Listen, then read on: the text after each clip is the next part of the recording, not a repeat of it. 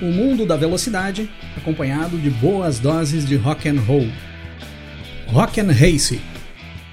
Fala pessoal, tudo bem com vocês? Sempre que eu trago histórias aqui falando sobre a Fórmula 1 dos anos 80, eu falo muito sobre o Nelson Piquet e sobre o Ayrton Senna, que foram, sem sombra de dúvidas, os pilotos brasileiros protagonistas dentro dessa década na Fórmula 1. Mas nem só de Senna e Piquet foi feita a Fórmula 1 dos anos 80, quando nos referimos a pilotos brasileiros dentro da categoria. Nós tivemos outros pilotos brasileiros dentro das pistas no decorrer da década de 80, alguns fazendo performances memoráveis, outros participando de projetos extremamente importantes que mudariam os rumos da Fórmula 1, e todos eles elevando os números do Brasil nas estatísticas gerais da Fórmula 1. Então, no episódio de hoje, nós vamos dar uma passada geral nesses pilotos que escreveram escreveram a história do Brasil no decorrer da década de 80.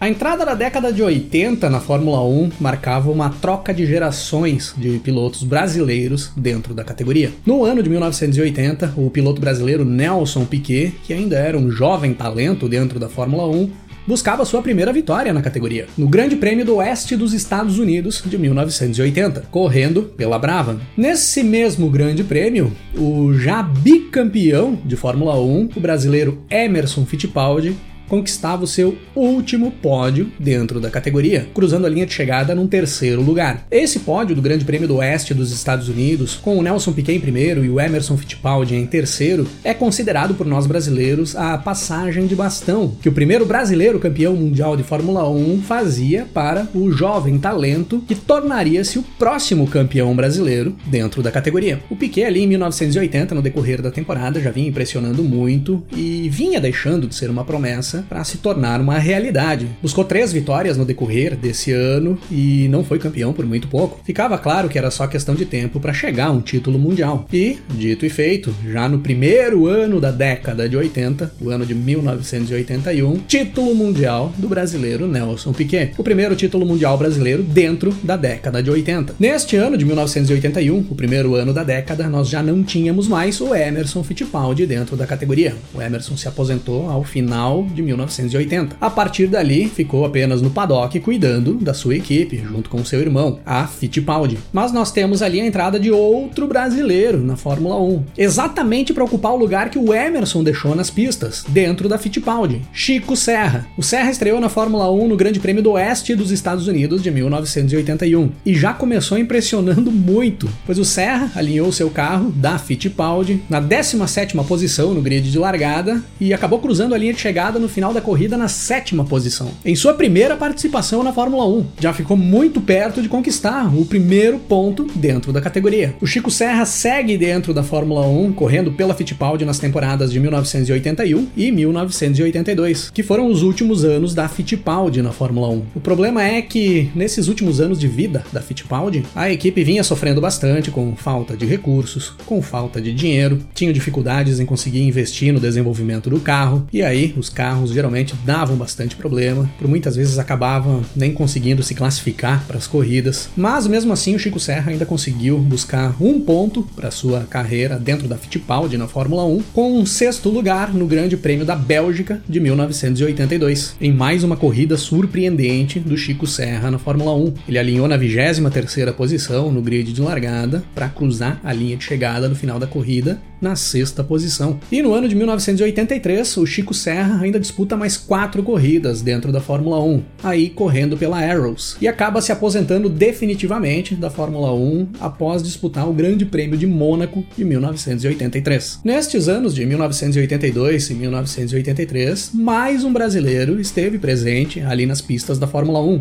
junto com Nelson Piquet e Chico Serra, que foi o Raul Boesel. O Boesel estreou na Fórmula 1 no Grande Prêmio da África do Sul de 1982, correndo pela March. Corre toda a temporada de 1982 pela March e em 1983 vai disputar o Campeonato Mundial correndo pela francesa Ligier, onde também acaba correndo toda a temporada. O Boesel sofreu um pouco menos que o Chico Serra para conseguir se classificar para as corridas. Tanto o carro da March quanto o carro da Ligier tinham um desempenho um pouco melhor do que os carros da Fittipaldi ali naqueles anos. Mas mesmo assim eram carros que quebravam bastante. Então o Boesel conseguia participar frequentemente das corridas, mas dificilmente conseguia terminar elas. Acabou não conseguindo marcar nenhum ponto no decorrer da sua história dentro da Fórmula 1, no decorrer dos dois anos em que ele disputou o campeonato mundial. Mas fica um destaque para o desempenho do Boesel no Grande Prêmio do Oeste dos Estados Unidos de 1983, onde o Raul Boesel alinhou na 26ª e última posição no grid de largada e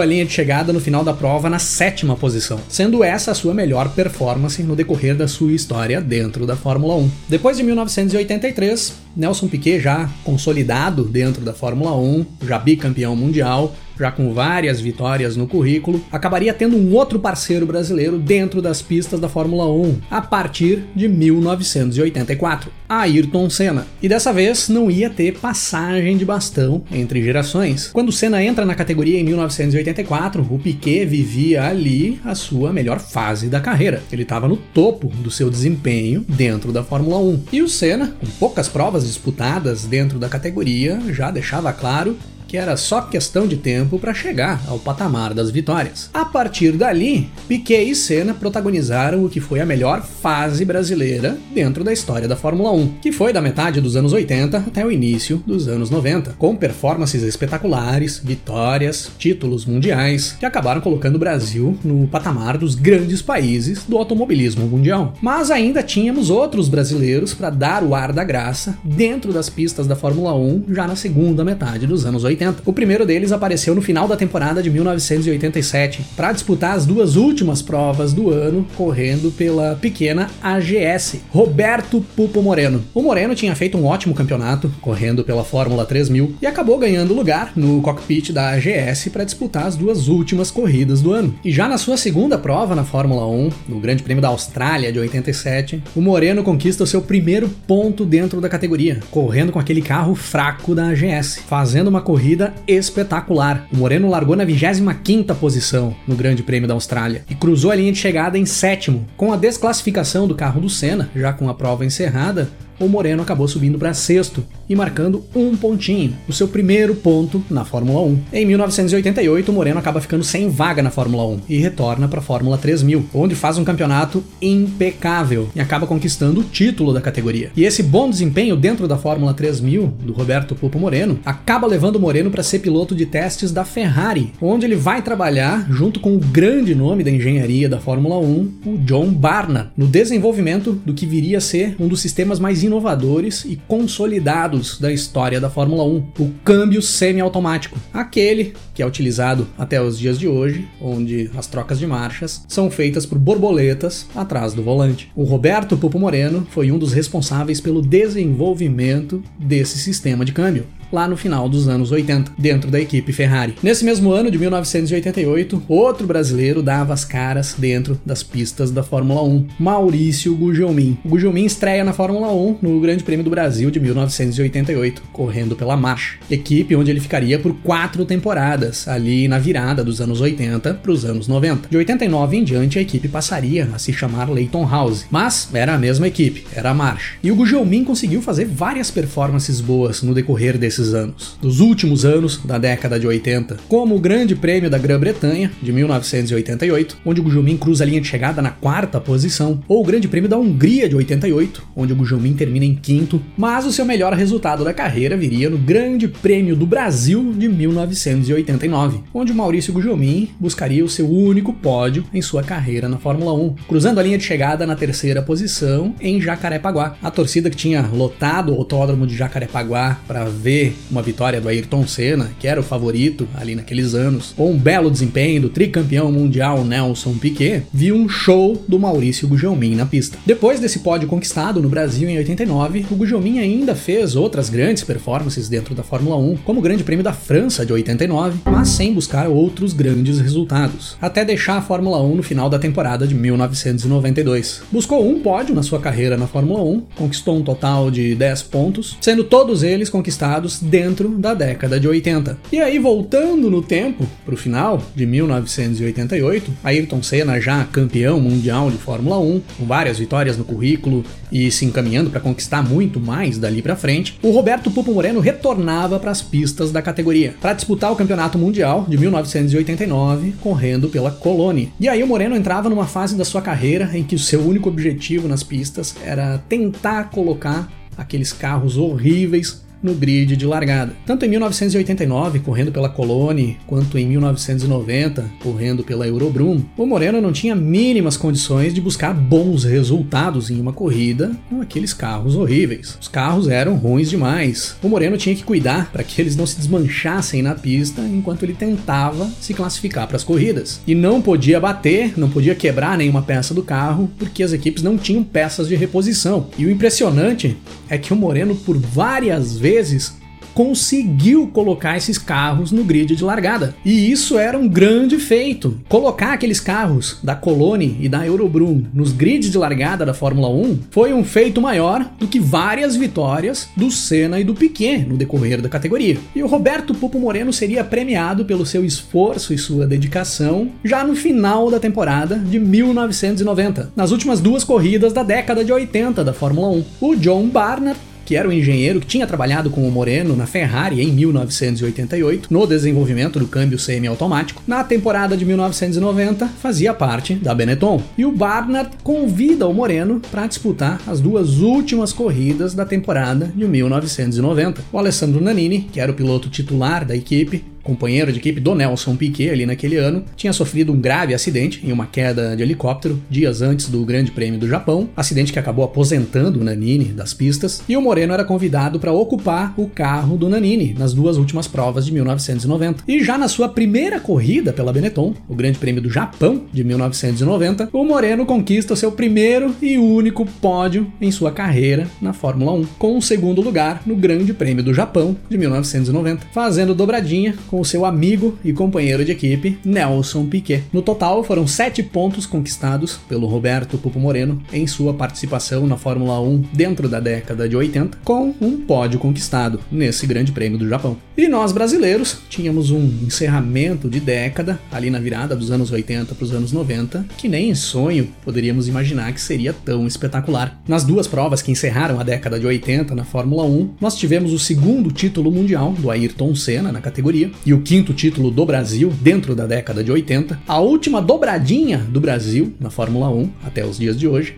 no Grande Prêmio do Japão de 1990, e duas vitórias do brasileiro Nelson Piquet nas duas últimas provas da década de 80, o Grande Prêmio do Japão e o Grande Prêmio da Austrália de 1990, que abriria a maior sequência de vitórias do Brasil na história da Fórmula 1, que foi a sequência de sete vitórias conquistadas do Grande Prêmio do Japão de 1990 até o Grande Prêmio do Canadá de 1991. Claro que Nelson Piquet e Ayrton Senna foram os protagonistas. Foram os que buscaram os principais resultados e foram os principais responsáveis por colocar o Brasil no patamar dos grandes países do automobilismo mundial. Fizeram um trabalho espetacular, principalmente dentro dessa década de 80, que foi a década mais vencedora do Brasil dentro da Fórmula 1. Mas Chico Serra, Raul Boésio, Roberto Pupo Moreno e Maurício Gugelmin estavam lá dentro dessa mesma década fazendo o seu trabalho também, contribuindo dentro das possibilidades que tinham para buscar bons resultados do Brasil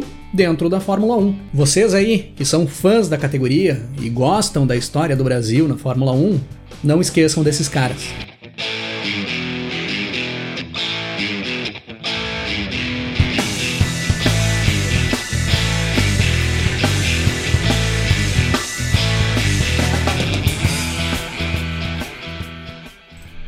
Nas semanas em que eram disputadas as últimas provas da década de 80 na Fórmula 1, era lançado o álbum X, sétimo álbum de estúdio dos australianos do Inexus.